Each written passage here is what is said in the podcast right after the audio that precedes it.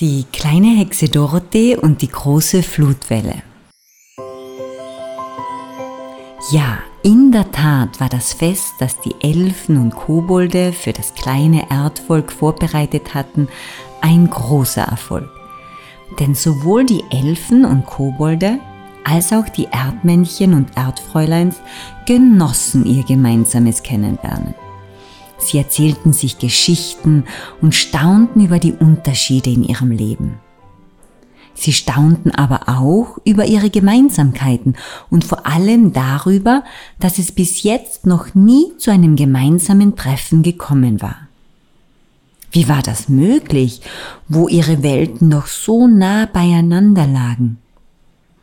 Es war wohl tatsächlich bis jetzt die Zeit noch nicht reif dafür gewesen.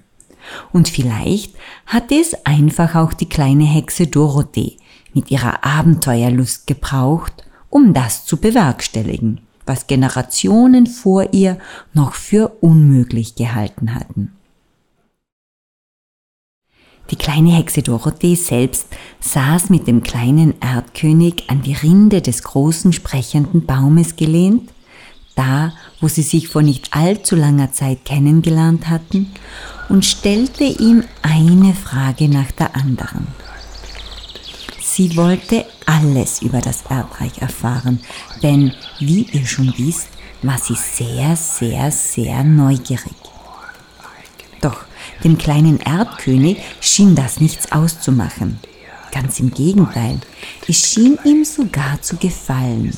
Denn, wie ihr ebenfalls schon wisst, war er ja sehr, sehr, sehr stolz auf sein Reich und erzählte gerne davon. Schließlich hatte er dazu bis jetzt ja nicht allzu viele Gelegenheiten gehabt. Und wie sie da so saßen und sprachen, kamen ab und zu Elfen und Kobolde vorbei und brachten ihnen auf frischen grünen Blättern kleine Leckereien und in ausgehöhlten Haselnüssen frisches Wasser. Der kleine Erdkönig war so vertieft in sein Gespräch, dass er alles, was ihm vorgesetzt wurde, ohne nachzudenken einfach aß und trank.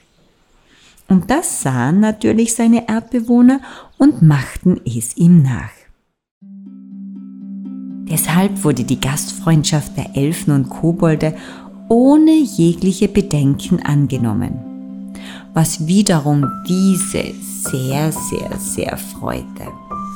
Denn somit hatte sich all die Arbeit in den Vorbereitungen bereits bezahlt gemacht. Und das ist wohl das Schönste, das einem passieren kann, wenn man ein großes Fest vorbereitet. Kurz und gut, alles war gut bei diesem wunderbaren Fest und die kleine Hexe Dorothee war überglücklich. Die Sonne schien, es war warm und im Schatten des großen sprechenden Baumes war es einfach wunderbar sommerlich. Das Fest hätte also noch lange andauern können, denn es ging den Elfen und Kobolden weder das Essen noch die Getränke noch die Gesprächsthemen aus. Und die ganz Mutigen unter den Erdmännchen und Erdfräuleins hatten inzwischen sogar schon begonnen, mit den Elfen und Kobolden zu tanzen. Sie waren so gar nicht geübt darin, aber sie merkten schon bald, dass es eigentlich gar keine Übung zum Tanzen brauchte. Sie mussten sich einfach nur den Klängen der Elfenmusik hingeben und sich so bewegen, wie sich diese Klänge in ihren Körpern anfühlten. So einfach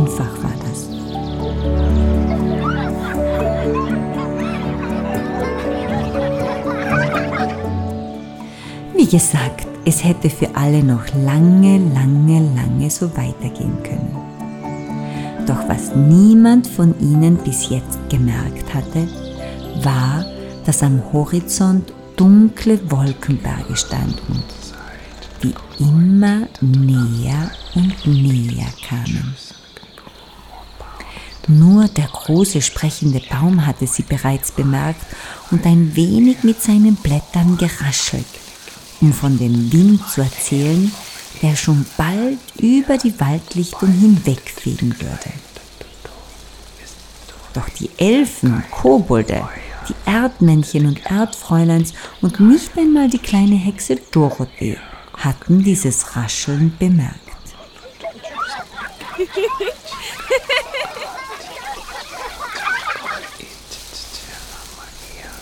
Sie waren dafür einfach zu sehr beschäftigt.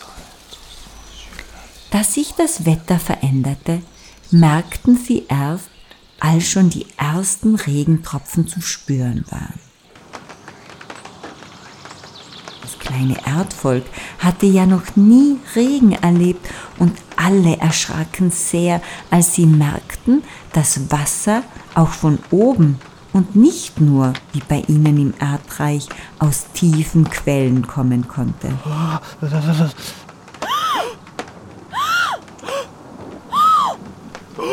Sie waren ganz aufgeregt und hüpften auf und ab und beinahe hätte das wie ein lustiges Spiel ausgesehen.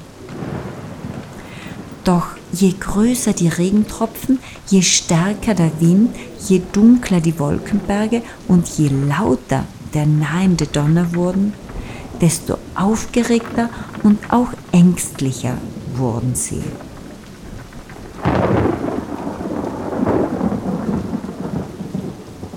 Als dann auch noch ein Blitz zwischen den Wolkentürmen am Himmel aufleuchtete, war es endgültig Zeit für den Erdkönig, das Kommando wieder zu übernehmen und kräftig in sein Horn zu blasen. Das vereinbarte Zeichen für das gemeinsame Aufbrechen und die Rückkehr ins Erdreich war damit gegeben. Doch anders als bei ihrer Ankunft waren die Erdmännchen und Erdfräuleins nun keineswegs mehr in geordneten Zweierreihen und in gleichmäßigem Schritt in Richtung des Einganges zum Erdreich unterwegs, sondern in einem einzigen großen Kuddelmuddel. Jeder drängelte und schubste, wie es noch niemand vorher getan hatte. Doch in diesem Moment hatten viele von ihnen das Gefühl, um ihr Leben laufen zu müssen. Und das taten sie vielleicht auch. Die Elfen und die Kobolde suchten Zuflucht unter den am Boden liegenden Ästen, den an der Erdoberfläche verlaufenden Wurzeln und den großen Blättern, die rund um den großen sprechenden Baum auf der Erde lagen. Sie sahen dem aufgeregten Erdvolk zu, und es war ihnen schwer ums Herz.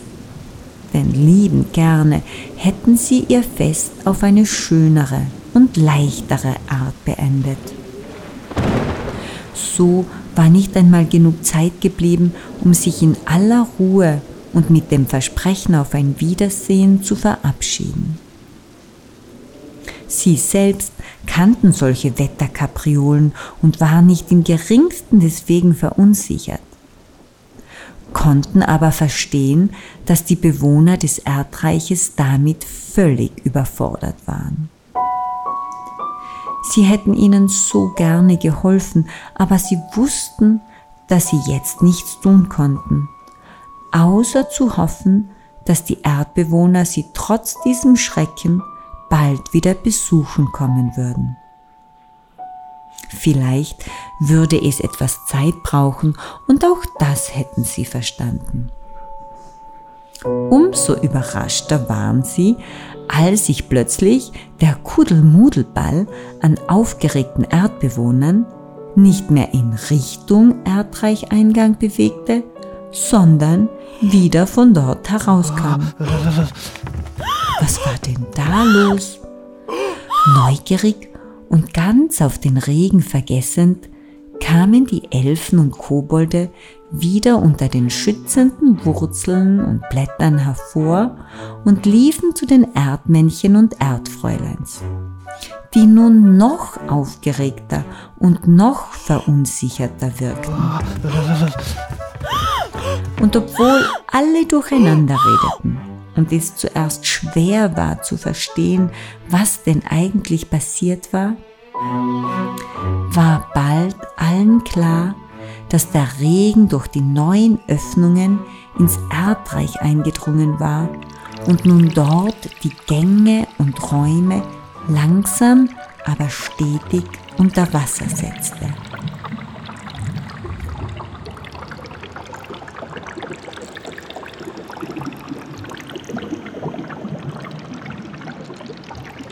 Das war furchtbar. Der Boden im Erdreich war sehr steinig und felsig und das Wasser konnte dort gar nicht versickern. Deshalb hatten alle Erdbewohner, die sich schon in Sicherheit gewähnt hatten, wieder umkehren müssen und waren nun völlig verzweifelt. Jetzt brauchte es die kleine Hexe Dorothee. Ihr selbst war zwar auch ganz schön mulmig zumute und ihre kleinen Beinchen zitterten ein wenig, aber es wäre nicht die kleine Hexe Dorothee gewesen, hätte sie nicht in diesem Moment auch gewusst, was zu tun war. Als erstes bestellte sie Fidibus und Fliegibus ihre treuen Hexenbesenfreunde zu sich.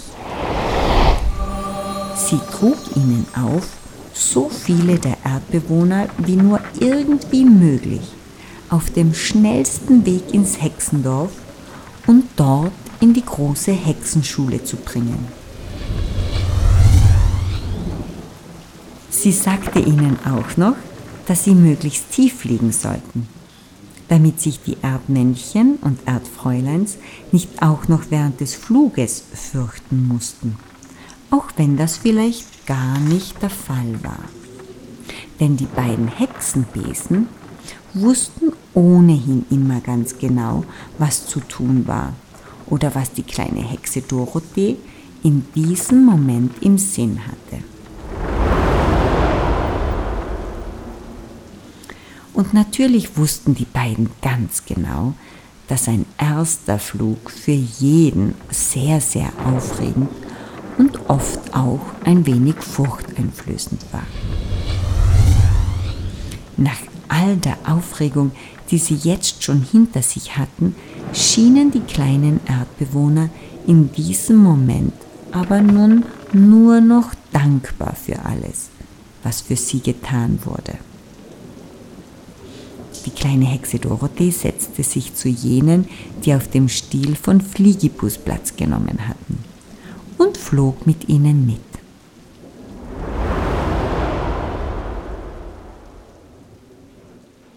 Als sie im Dorf ankamen, stand schon Großmutter Frieda da, ganz so, als ob sie sie erwartet hätte. Und das hatte sie wohl auch, denn Großmutter Frieda wusste vieles, was erst in der Zukunft passierte.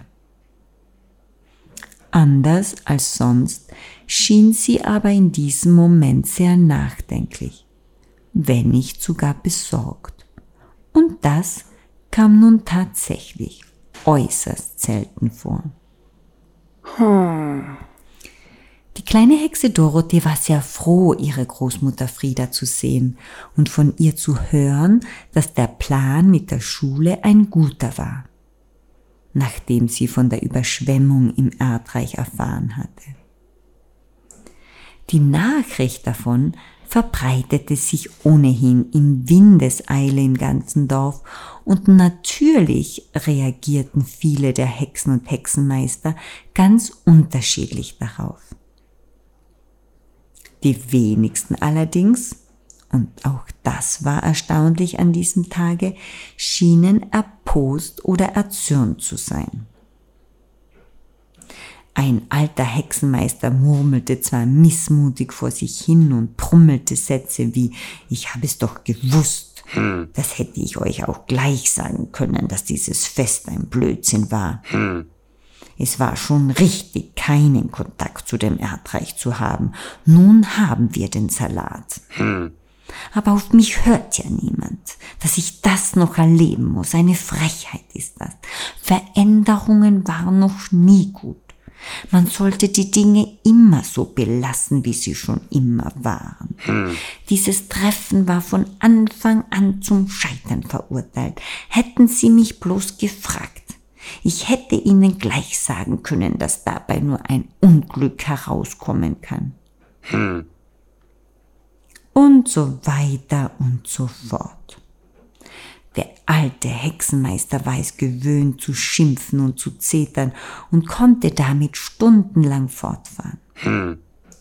Er wurde deswegen meistens gemieden, denn jeder wusste, dass er wahrscheinlich schon zu alt war, um sich noch zu bessern.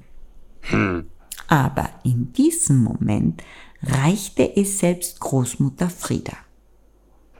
Wenn nötig, konnte nämlich sogar sie ganz schön zornig werden. Das passierte zwar so gut wie nie, aber wenn doch, dann wusste jeder, dass etwas ganz und gar nicht stimmte. Das wusste und erkannte sogar dieser grimmige und grantige alte Hexenmeister. Hm.